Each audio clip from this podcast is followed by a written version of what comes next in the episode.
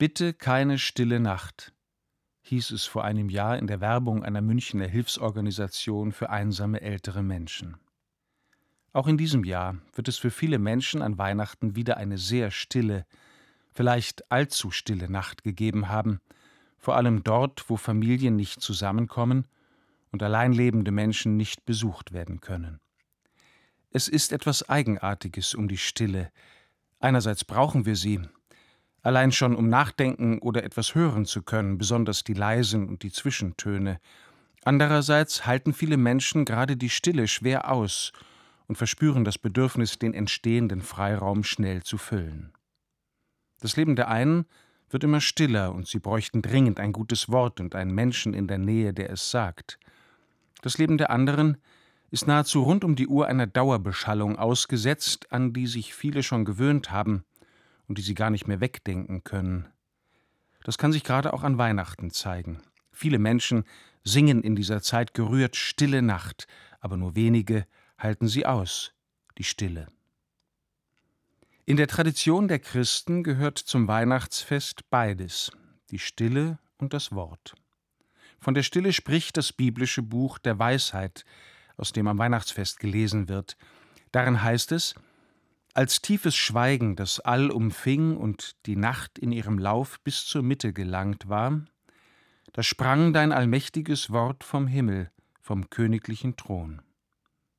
Die ersten Christen haben das als eine Prophetie über die Menschwerdung Gottes in Jesus Christus verstanden. Entsprechend findet sich am Anfang des späteren Johannesevangeliums ein Satz, der das Wort vom Kommen des Wortes Gottes auf die Erde aufgreift. Das Wort ist Fleisch geworden. Gott belässt es nicht dabei, dass er zu uns spricht.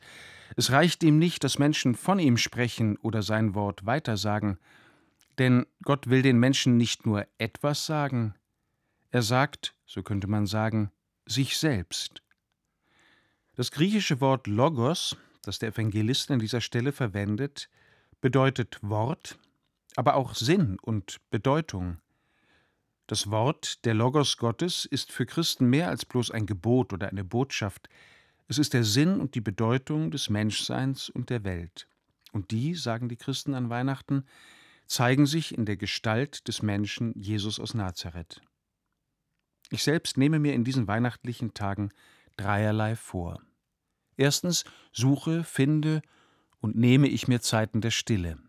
Dabei hilft mir der Unterschied zwischen dem Schweigen und der Stille, denn das Schweigen muss ich mir vornehmen und mich oft genug mühsam dazu durchringen. Die Stille jedoch ist schon da, zumindest an manchen Orten.